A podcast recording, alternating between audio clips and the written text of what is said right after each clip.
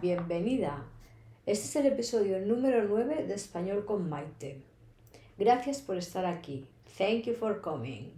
Podéis encontrar toda la transcripción del episodio en www.spanishwithmaite.com.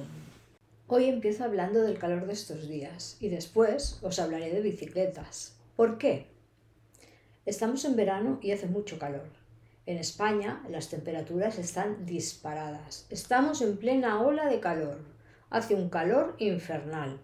Estas son algunas de las expresiones que utilizamos para hablar del calor, cuando las temperaturas son muy elevadas. A estas temperaturas más altas las llamamos las máximas y a las más bajas las mínimas.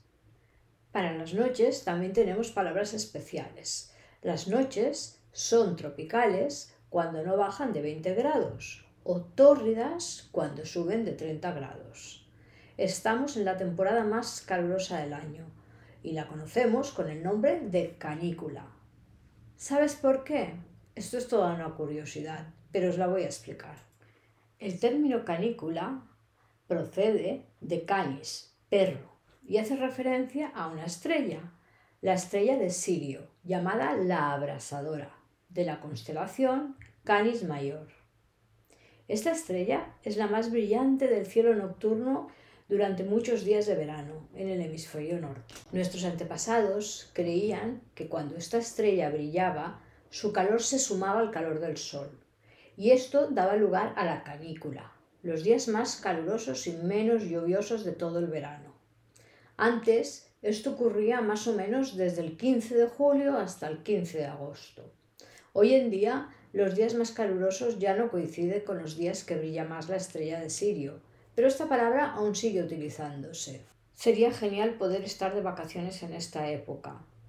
Y si no lo estás, como yo, seguramente esperas el fin de semana para ir a la playa o a la montaña a refrescarte, ¿no? Pues adivina dónde estaba yo el domingo. Todos tenemos aficiones distintas y en mi familia tengo dos super deportistas. Uno más ciclista y el otro más de carreras, de correr. El primero es un amante de la bicicleta y hay que serlo, porque sin amor, fuerza, mucha voluntad y entreno, creo que es imposible conseguir hacer lo que él logró este fin de semana. Este domingo en Cataluña se celebraba la marcha cicloturista de resistencia BUF 4 Sims, las cuatro cimas o cumbres en español.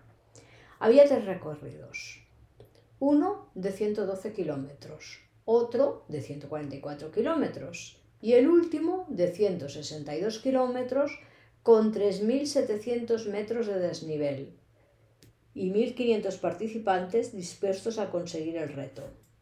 El Squatra Sims es una marcha de resistencia.